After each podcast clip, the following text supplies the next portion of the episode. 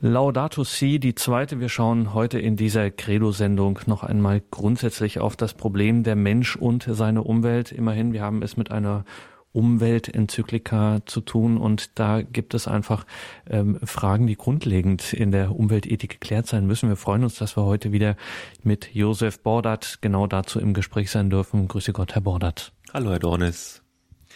Der Mensch und seine Umwelt, was es da zu bedenken gibt. Darüber haben Sie jetzt erstmal ein paar einführende Gedanken. Wir freuen uns, sind sehr gespannt darauf, was Sie uns zu sagen haben.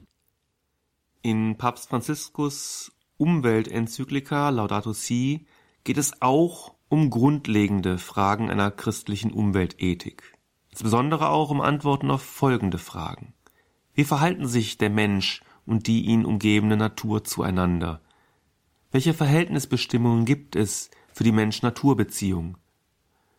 Worin liegen die Gefahren einer Einebnung der Diskrepanz zwischen humaner und nicht humaner Lebensform, wie sie neuerdings angeregt wird, wenn nicht mehr nur über geeignete Maßnahmen zum Tierschutz, sondern über Tierrechte nachgedacht wird und damit allgemein von einem Recht der Natur gesprochen wird.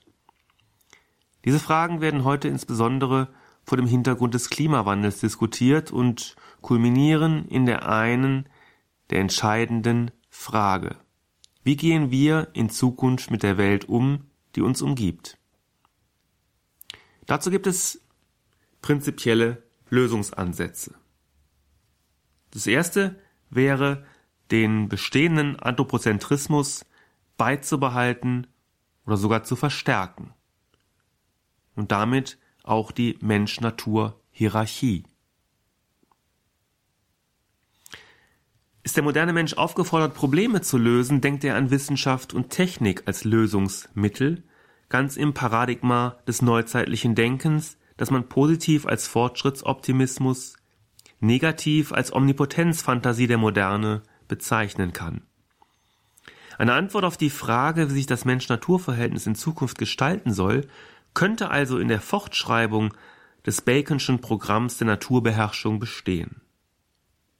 Francis Bacon stellte als Wegbereiter des britischen Empirismus und Vordenker der Royal Society mit der Entwicklung der Induktionsmethode einen neuen erkenntnistheoretischen Zugang zur Natur bereit, der den Menschen zu, wie er meinte, unverfälschter Erkenntnis der Welt führe, damit ihre Beherrschung ermögliche und schließlich zur Schaffung perfektionierter Formen befähige, also über die Zucht zum Beispiel, was ein friedliches Zusammenleben aller Menschen fördere, da ökonomisches Konfliktpotenzial durch knappe Ressourcen wissenschaftlich überwunden und menschliche Bedürfnisse kollisionsfrei befriedigt werden könnten.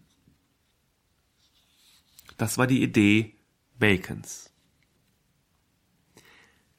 Naturbeherrschung mit den technischen Mitteln der Zeit bedeutet, dem Klimawandel in Gestalt des Geoengineerings zu begegnen. Die Idee der schöpferischen Neuordnung des Mensch-Natur-Verhältnisses ist bei Bacon insofern vorgedacht, als er die Forschung von der ehrfürchtigen aristotelisch-scholastischen Deduktion emanzipiert, die nahelegt, Erkenntnis werde durch Ableitung aus Gott oder Natur gegebenen Regeln gewonnen und sie von dieser epistemologischen Transzendenz in die Immanenz des zum unmittelbaren Erkennen befähigten Einzelnen überführt, der damit zugleich die Mittel zur Umgestaltung des Forschungsgegenstands erhält. Tatsächlich führt Bacon diesen Gedanken in seiner Wissenschaftsutopie Nova Atlantis von 1627 weiter und prägt jenen hochaktuellen anthropogenen Schöpfungsmythos, der im Geoengineering deutlich wird. In der utopischen Wissenschaftsgesellschaft Haus Salomon werden die enzyklopädisch aufbereiteten Informationen über die Natur im Blick auf eine schöpferische Interpretation ausgewertet, was aus heutiger Sicht primitive, künstliche Eingriffe zur Folge hat, also etwa durch gezielte Düngung und Züchtung. Man versucht etwa darauf hinzuwirken, dass so Bacon, Bäume und Pflanzen vor oder nach der Zeit blühen, dass sie schneller wachsen und mehr Früchte tragen, als es ihrer Natur entspricht. Zumindest der Wille zum Geoengineering ist hier deutlich als Motiv der tiefgreifenden Umgestaltung dessen erkennbar, was den Menschen als Gegebenes umgibt, die Natur. Doch Geoengineering ist eine Rechnung mit vielen Unbekannten, so Ulrike Potzel, so dass hier die Frage technischer Machbarkeit im Raum steht. So dann ist das mit dem Geoengineering verbundene Risiko ein ethisches Problem.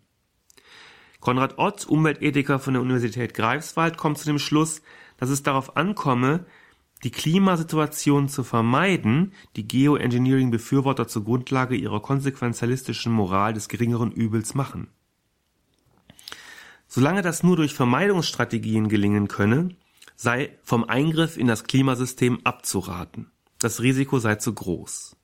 Hier bezieht sich Ott explizit auf Hans Jonas und sorgt damit dafür, dass die warnenden Töne einer verantwortungsethischen Philosophie in der aktuellen Debatte um Geoengineering gehört werden.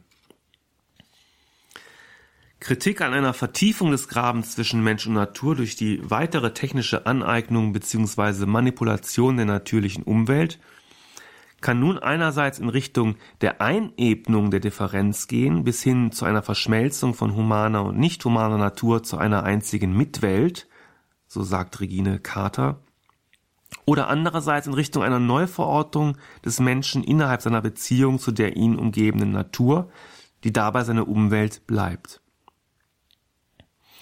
Dieser Anthropozentrismus mit Augenmaß lässt sich schon bei Hans Jonas finden, denn auch wenn Jonas den Gegensatz von Mensch und Natur in der von Bacon ausgehenden neuzeitlichen Rhetorik der Naturbeherrschung zugunsten eines Aufgehobenseins des Menschen im Weltorganismus überwinden will, bleibt doch bei ihm unumstritten, wer in dieser neuen Beziehungskultur im Mittelpunkt steht und maßgebend ist.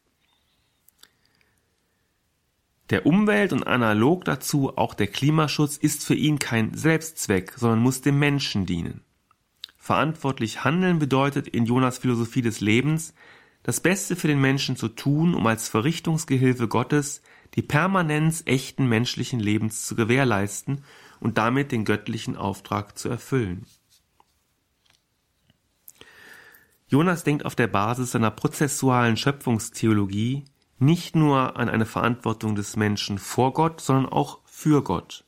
Wolfgang Erich Müller umreißt die für Jonas Ansatz charakteristische Vorstellung. Zitat Auch wenn Gott sich aus der Welt zurückgezogen hat, so ist er ihr Ermöglichungsgrund und wird sie wieder zu sich zurücknehmen.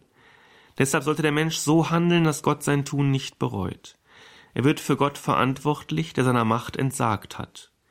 Deshalb sollte der Bezug auf Gott, der die Kategorie des Heiligen darstellt, daran hindern, das Leben als Ergebnis der Selbstkontraktion Gottes aufs Spiel zu setzen, weil dies dann auch Gott betrifft. Zitat Ende.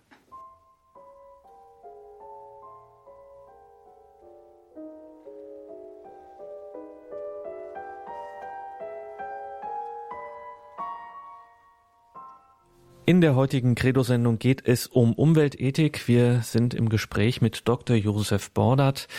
Jetzt haben wir einen sehr starken und dichten Einstieg gehabt. Herr Bordert, ähm, gehen wir das nochmal im Einzelnen durch. Also es gibt, dass wir uns überhaupt jetzt hier diese Probleme äh, machen und Gedanken machen und dass es schließlich auch zu einer mittlerweile zu einer Umweltenzyklika kommt seitens des Papstes, hängt schlichtweg damit zusammen, Mensch und Natur, da gibt's irgendeine Wechselwirkung. Mensch beeinflusst Natur irgendwie und irgendwie beeinflusst Natur Menschen und jetzt führt das automatisch zu Problemen, beziehungsweise man muss das einfach darüber nachdenken, wie man das jetzt macht. Und jetzt gibt's die Antwort von Francis Bacon, den Sie eingangs erwähnt haben, der gesagt hat, na gut, dann eben Naturbeherrschung. Wozu hat der Mensch seinen Geist und seine Kraft? Jetzt äh, macht er Naturbeherrschung. Da haben Sie das Stichwort jetzt aktuell Geoengineering eingeworfen, so Eingriffe in die Natur und in Naturzusammenhänge. Das hört sich ja eigentlich so im ersten Moment ziemlich gut an. Also der Mensch übernimmt sozusagen die Kontrolle über eine bockige Natur und dann wird es schon irgendwie gut werden. Was spricht denn gegen diesen, wie man jetzt, jetzt im Jargon sagen würde, starken Anthropozentrismus? Und was spricht gegen zum Beispiel Geoengineering? Mhm. Ja, dagegen spricht sicherlich zunächst mal das Risiko, dass wir nicht äh, abschätzen können, wie sich so etwas langfristig äh, ähm, verhalten wird. Also wenn wir zum Beispiel im Rahmen des Geoengineering CO2 speichern, in welcher technischen Form dann auch immer, aber wir greifen in natürliche Prozesse sehr stark ein, um negative Effekte auszublenden, aber wir wissen nicht, was dann passiert. Wir haben ja keine Langzeitdaten, wir haben keine Erfahrungen und wir wissen aber aus der Geschichte heraus, was passiert, wenn wir die Natur rücksichtslos ausbeuten und beherrschen im Paradigma der Moderne, das letztlich auf Bacon äh, fußt. Muss vielleicht ein bisschen erklären. Also Bacon, Francis Bacon steht also Anfang des 17. Jahrhunderts in einem England, was aufstrebt. Man hat gerade die Spanier platt gemacht und man war jetzt die neue Weltmacht und jetzt ging es darum, wie können wir das irgendwie sichern. Und da sagt Bacon durch Wissenschaft. Das ist ein interessanter Gedanke Anfang des 17. Jahrhunderts. Und er entwickelt dann ähm, ein Gegenkonzept zur Deduktionsmethodik, nämlich die Induktion. Also das heißt, ich gucke mir an, was ist und entwickle daraus Regeln, allgemeine Naturgesetze und komme dann dazu, die Natur zu beschreiben. Und so macht das ja die Wissenschaft bis heute auch. Also es war gar nicht so blöd. Ähm, es ging ihm dabei um Macht. Also Wissen ist Macht. Das ist so ein seiner Sprüche gewesen und er baut also das Ganze auf äh, als Utopie, Atlantis, also es bezieht sich auf Platon, so wie sich sein neues Organon, neues Werkzeug auf, auf Aristoteles Organon bezieht, äh, so bezieht sich das neue Atlantis, was er da schafft, auf Platons altes Atlantis sozusagen. Und in diesem ähm, neuen Atlantis, in dieser, auf dieser Insel gibt es also das Haus Salomon, eine Wissenschaftsgesellschaft, die die Royal Society gewisserweise vorzeichnet. Und da findet eben alles statt, da werden die Daten gesammelt, da werden die strukturiert. Da findet dann eben auch das statt, was wir heute eben Geoengineering nennen können, nämlich Eingriffe in natürliche Prozesse. Zucht, Düngung, Auswahl von bestimmten äh, Verfahren, die, die die Natur für uns, für den Menschen verbessern und besser nutzbar machen. Und das machen wir bis heute. Nur welche Folgen hat das?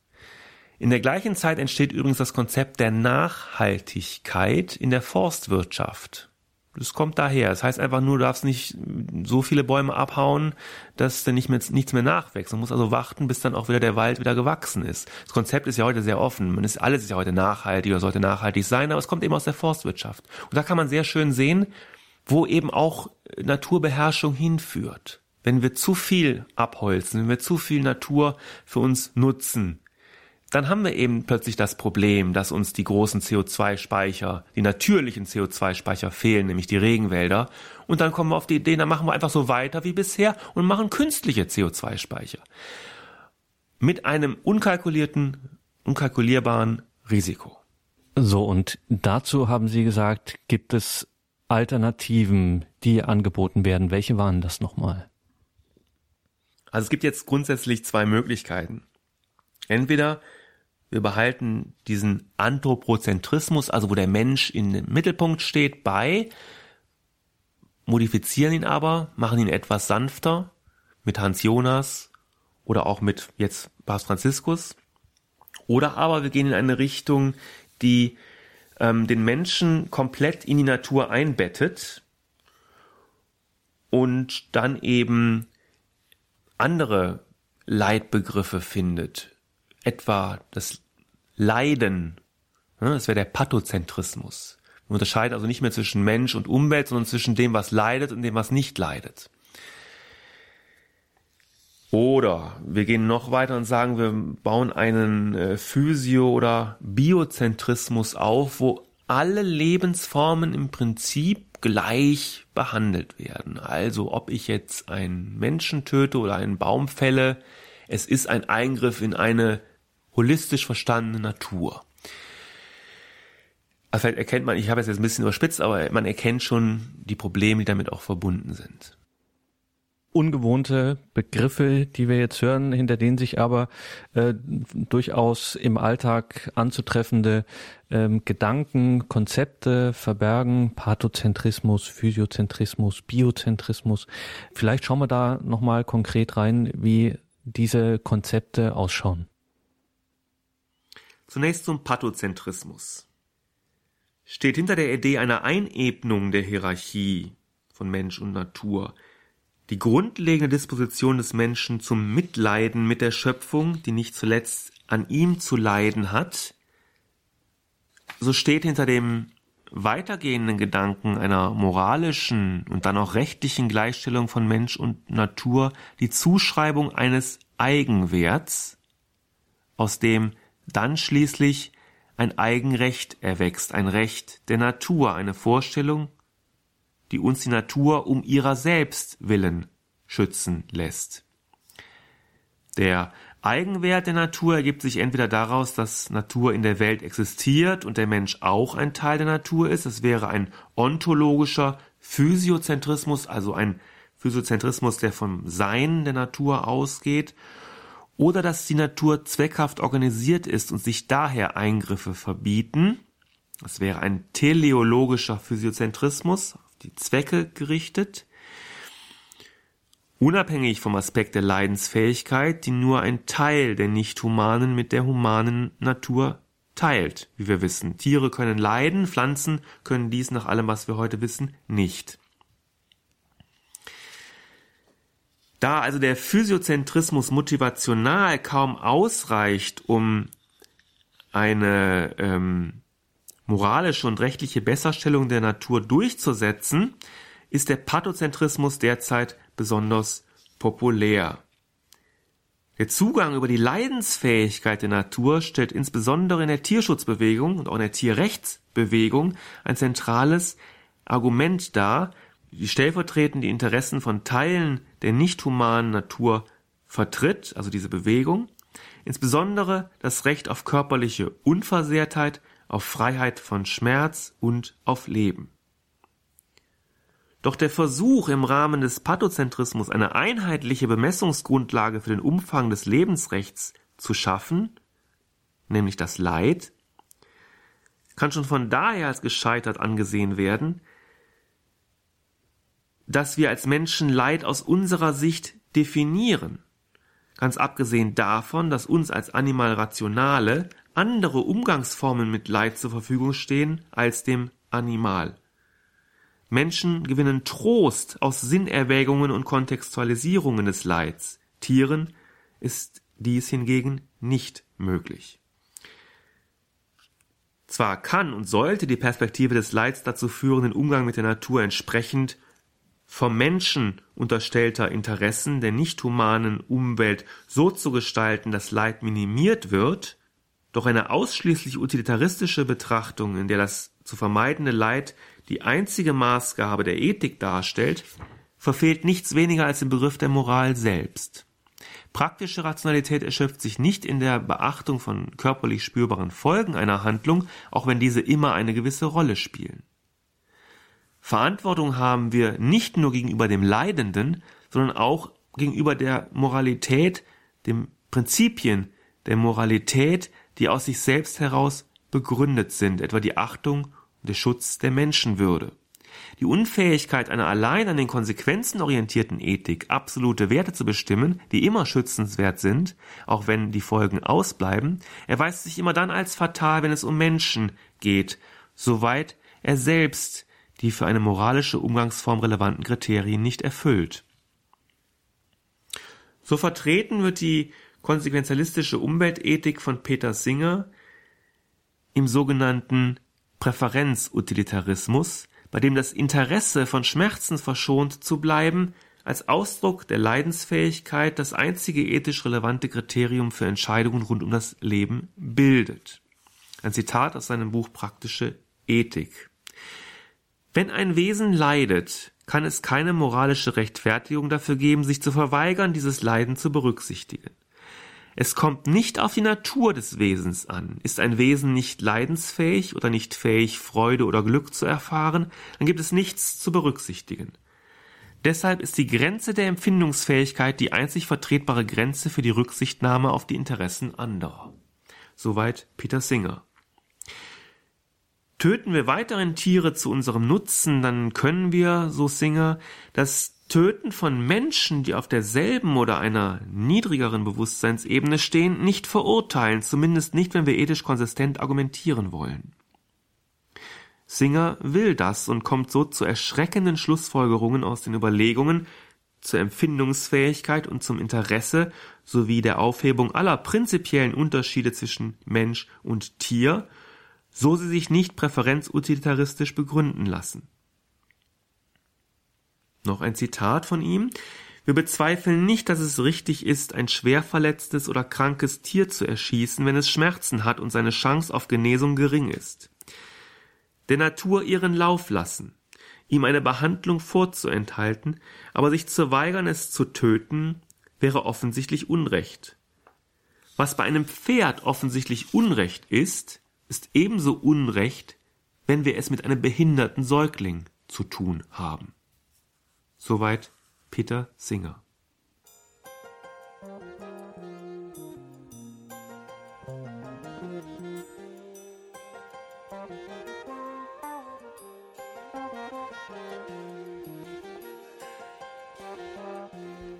Noch weitergehend ist die völlige ontologische Aufhebung der Mensch-Natur-Differenz im Physiozentrismus, der oben bereits unter dem Gedanken der Gleichstellung erwähnt wurde. Um zu verdeutlichen, dass es sich dabei um die Gleichstellung innerhalb der belebten Natur handelt, spricht man auch von Biozentrismus in Abgrenzung zum Holismus, der auch die nicht lebende Natur, etwa eine Gesteinsformation im Hochgebirge, einbezieht, und zum Ökozentrismus, der auf die systematischen Wechselbeziehungen in der belebten und nicht belebten Umwelt abzielt und Konzepte wie Lebensraum zum Schutzgut erhebt. Hier ist es nicht mal mehr nötig, ein Kriterium zu definieren, das Mensch und Natur aneinander bindet, wie etwa die Fähigkeit, Leid zu erfahren und das Interesse von dieser Leiterfahrung verschont zu bleiben. Nein, hier ist der Konnex noch enger. Nicht nur der Konsequenz nach, also hinsichtlich eines Schutzes der Natur um ihrer selbst willen aufgrund ihres Eigenwerts bzw. aufgrund ihrer Leidensfähigkeit, sondern bereits in der Wesensbestimmung herrscht Gleichförmigkeit. Der Mensch und die Natur sind eins, der Mensch nicht nur körperlich, sondern auch geistig ein Teil der Natur. Wenn im ethischen Diskurs zur Unterscheidung von Mensch, Tier und Pflanze auf die unterschiedliche ontologisch begründete Gattungszugehörigkeit nicht mehr verwiesen werden kann, ohne sich dem Vorwurf des Speziesismus auszusetzen, der von Singer analog zum Rassismus konstruiert wird, so bleibt aber immer noch eine phänomenologische Betrachtung, die jene einzigartige Eigenschaft des Menschen identifizieren lässt, die ihn zum einen von der nicht humanen Natur abhebt und die zum anderen gerade die Bedingung der Möglichkeit darstellt, diese verantwortungsvoll und wirkungsvoll zu schützen. Ich meine die Fähigkeit zur praktischen Rationalität, die ihm, dem Menschen, ganz allein einen moralischen Status als Handlungssubjekt verleiht.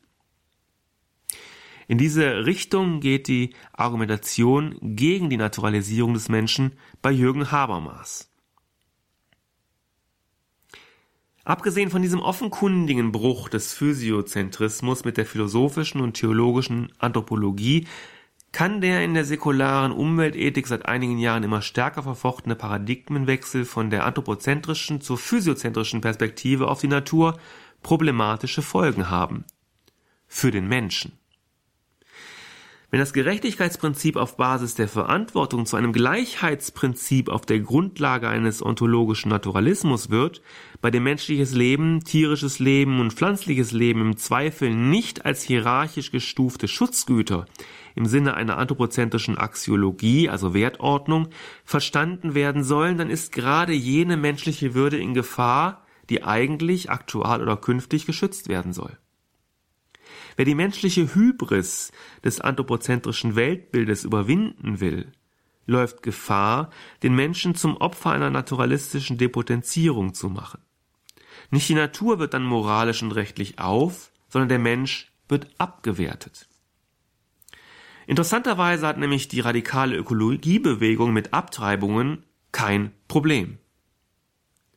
Umgekehrt wird die Lebensschutzbewegung dadurch zu desavorieren versucht, dass man darauf verweist, sie postuliere nicht zugleich eine vegane Ernährungsweise. So etwas geht nur mit physiozentristischem Weltbild. Ein anderes Problem ist, ob das überhaupt im Bereich des Möglichen liegt, dass der Mensch konzeptionell vollends in der Natur aufgeht, wenn er doch zugleich definiert, was Natur überhaupt ist und was damit schützenswert sein soll und was nicht. Zudem erscheint jede von der Anthropozentrik abweichende Natursicht, führe sie zur Verrechtlichung oder nur zur Moralisierung der Natur an sich, unredlich, denn niemand schützt die Natur ohne jede eudämonistisch-teleologische Überlegung, ohne jede Beziehung zum Menschen. Jede nicht anthropozentrische Konzeption des Mensch-Natur-Verhältnisses führt letztlich zu Inkonsistenzen schon von daher, weil wir als Menschen nicht so sehr aus unserer Haut können, dass wir uns total mit der Natur als solcher identifizieren und ihr die moralischen Ansprüche und Rechte zuschreiben können, die sich tatsächlich aus ihren Interessen ergeben. Dass der Mensch in der Beziehung zur natürlichen Umwelt im Mittelpunkt steht, ist also in der Tat eine unhintergehbare Konstante jeder Konzeptionierung des Mensch-Natur-Verhältnisses, wenn wir ehrlich sind.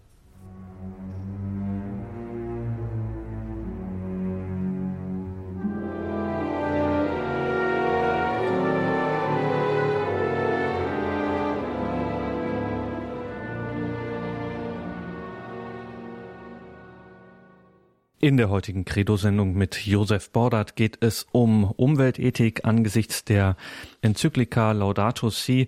Sprechen wir hier über grundsätzliche Fragen, wie man eigentlich so umweltethisch an die Sache rangeht, an das Mensch-Natur-Verhältnis. Also im ersten Teil haben wir festgestellt, so ein Anthropozentrismus, das bringt Probleme mit sich, wenn der allzu stark wird. Ne, wir können zwar in die Natur eingreifen, aber wir wissen zum Beispiel nicht die Folgen, die das hat und wir wissen auch gar nicht so richtig, ist das jetzt ethisch vertretbar oder nicht von vornherein, sondern wir müssten das abwägen und das ist kein Selbstläufer. Ähm, auch hier muss man moralisch urteilen. So, und jetzt gibt es den sogenannten Pathozentrismus. Also man definiert man nimmt als Maßstab, äh, um zu definieren, was ist Mensch, was ist Natur, wie hat sich das moralisch miteinander zu verhalten. Der Maßstab ist einfach die Leidensfähigkeit. Ne? Also auch ein Tier kann zum Beispiel Schmerz empfinden. Wir kennen durchaus auch Phasen, wie die wir dann als Menschen als Trauer interpretieren, wenn ein Hund äh, seinen Halter verliert oder ähnliches. Ähm, trotzdem sagen Sie, das ist schwierig, äh, dieses Kriterium anzuwenden für eine Umweltethik. Das ist nicht wirklich Moral, was hier stattfindet. Ja, also ähm, Leid wirkt sich nicht gleichförmig und gleichermaßen auf das äh, Leben aus und ist deshalb als, als Paradigma für ethische Entscheidungen untauglich. Ja, Menschen leiden nicht trostlos. Zumindest nicht immer. Es gibt für den Menschen die Möglichkeit, Leid zu interpretieren, Leid zu deuten, Leid einzubetten in größere Sinnzusammenhänge. Diese Möglichkeit hat das Tier nicht. Der trauernde Hund ist interessant. Es gibt Untersuchungen über trauernde Schimpansen, die sich auch aus der Gemeinschaft, die leben ja in, in kleineren Gruppen, ähm, aus der Gemeinschaft zurückziehen und dann alleine dort sitzen und in die Sonne schauen, in die untergehende Sonne. Und das kann man natürlich als Trauer oder als Verarbeitung deuten, aber es deutet ja wiederum ein Mensch. Das heißt also, wir kommen aus dieser Ebenengeschichte, kommen wir nicht raus. Wenn wir dem Tier moralisches Verhalten oder auch solche Leitverarbeitungen in Form von Trauer zubilligen, in der Soziobiologie ist das oder in der Verhaltensforschung macht man das gerne, äh, dann ist es immer unsere Sicht und unsere Deutung aufgrund unserer Erfahrungen. Natürlich würden wir sagen, wenn ein Mensch sich aus einer Gruppe absondert und draußen spazieren geht, ja, dann hat er irgendwas zu verarbeiten. Aber das ist dann, wie gesagt, unsere Erfahrung, die wir auf das Tier übertragen. Ne? Und ist das der Grund, weswegen Sie sagen, also auch eine völlige Einebnung äh, dieses Unterschiedes zwischen Mensch und Natur kann es schon deshalb nicht geben, weil immer schon wir festgelegt haben, was jetzt Natur ist und was beispielsweise nicht? Genau, wir definieren, wir setzen Grenzen, wir schließen ein und wir schließen aus. Und äh, da haben wir Intuitionen, da haben wir auch Gefühle, Dinge, die Tiere in dieser Form, dieser Stärke nicht haben und wir haben vor allen Dingen Rationalität. Und deswegen ist das eine, wenn wir ehrlich sind, ist das eine Mogelpackung zu sagen, der Mensch ist jetzt, geht vollständig in der Natur auf. Natürlich ist der Mensch teilweise Teil der Natur. Wir haben unseren Körper, wir haben unsere Körperlichkeit, unsere Biologie, aber zumindest wir als Christen sagen, wir Menschen weisen in unserem Sein auch darüber hinaus und das gilt es auch zu berücksichtigen in der Ethik. Und Sie schlagen, wie das auch in der katholischen Soziallehre gerne der Fall ist, einen gesunden Mittelweg vor, ganz in der christlichen Tradition, also nicht schroffer Anthropozentrismus und auch nicht ähm, gleichgültiges, sozusagen indifferentes Auflösen in der Natur, sondern Sie nennen das Anthropozentrismus mit Augenmaß. Was haben wir darunter zu verstehen, Josef Bordert? Anthropozentrismus mit Augenmaß heißt Herrschaft in Verantwortung. Denn wenn wir sagen, wir Menschen stehen im Mittelpunkt und die Umwelt, wie der Name schon sagt, umgibt uns. Wie gehen wir dann mit dieser Erkenntnis um?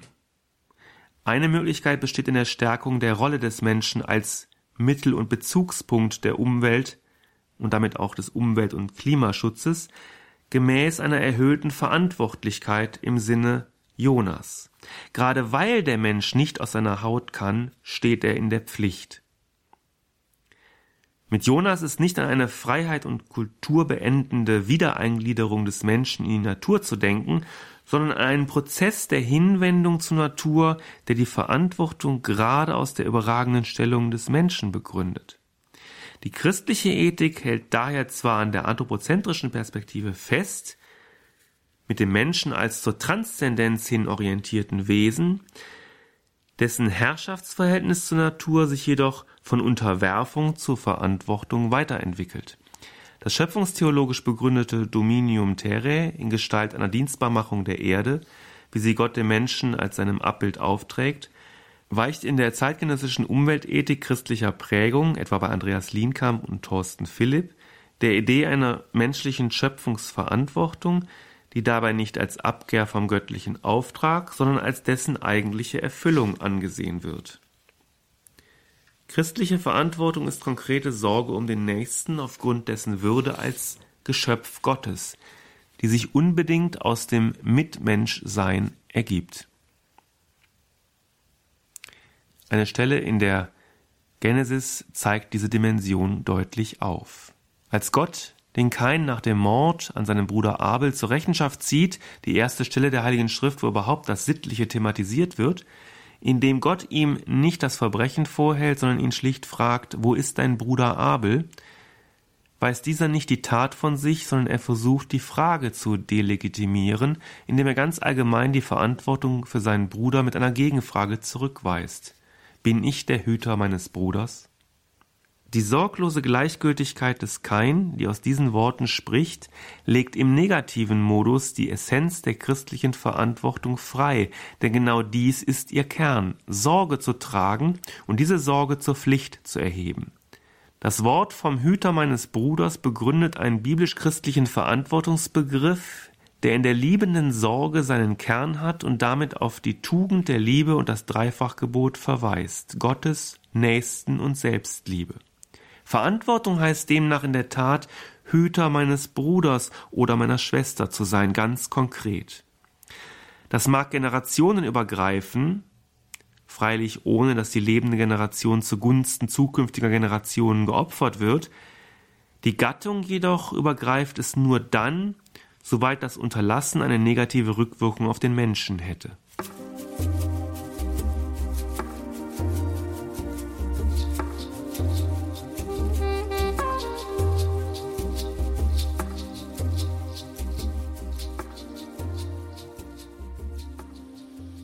Der Mensch und seine Umwelt. Darum geht es uns heute in dieser Sendung mit Josef Bordert und um die Frage, wie geht der Mensch mit seiner Umwelt um? Wir können auch sagen, schlicht, es geht um Grundlagen der Umweltethik gegenüber einem oder alternativ zu einem übersteigerten Anthropozentrismus oder gar einer Auflösung der Grenzen zwischen Mensch und Natur schlägt Josef Bordert einen Anthropozentrismus mit Augenmaß vor, Herrschaft mit Verantwortung. Hier spielt also der Verantwortungsbegriff eine besondere Rolle.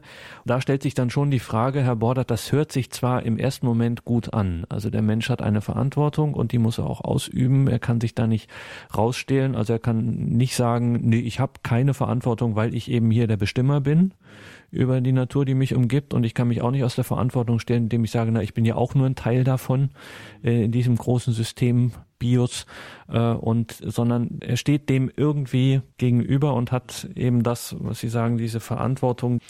Äh, kann man sowas überhaupt, sagen wir es mal, ethisch, moralisch durchbuchstabieren oder ist das so konkret immer Verantwortung, dass ich daraus eigentlich gar keine Konzepte ableiten kann, sondern eigentlich der Sachen freien Lauf lassen muss, die sich dann je und je zu bewähren hat.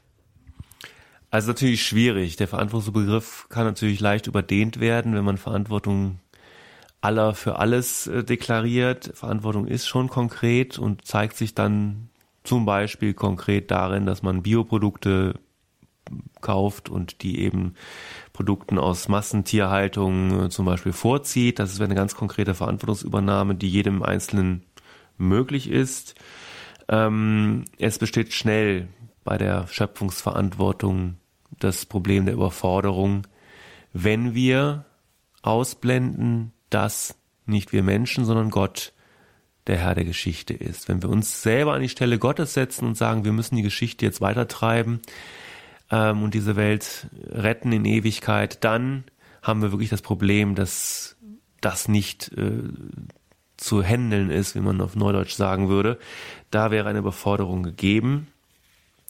Aber das ist ja auch das, was Franziskus gerade nicht tut. Er ähm, führt ja dann aus, dass wir tatsächlich uns auch äh, als von Gott geborgen ansehen dürfen und im Rahmen der göttlichen Ordnung unseren Platz haben und unsere Verantwortung übernehmen müssen.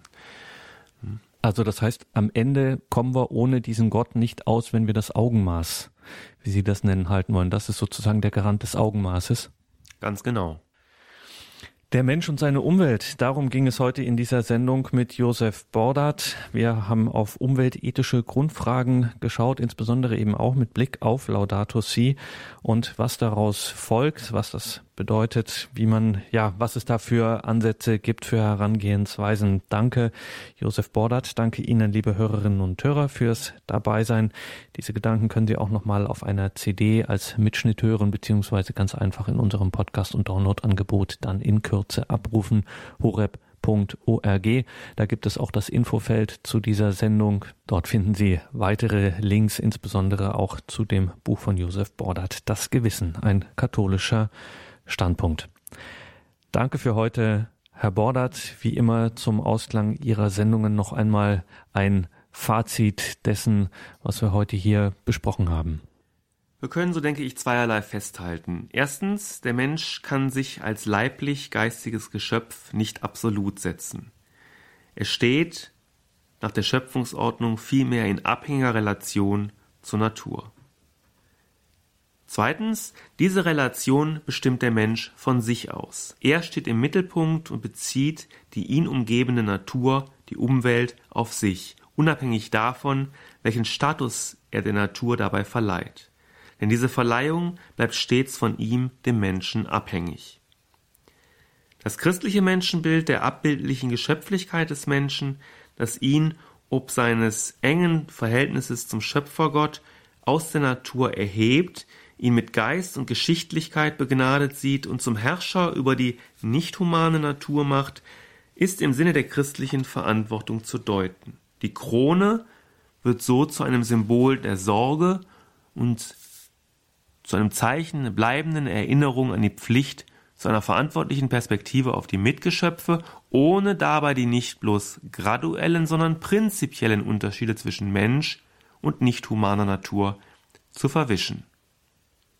Und wenn wir uns darüber hinaus in einer Demokratie von Mitgeschöpfen sehen, so wie äh, Alfred North Whitehead das mal beschrieben hat, dann müssen wir als Christen im Rahmen unserer Schöpfungsverantwortung dafür Sorge tragen, dass diese nicht zur Anarchie gerät oder weit schlimmer zu einer naturalistischen Ökodiktatur, die das unterdrückt, was sie zu schützen vorgibt. Leben.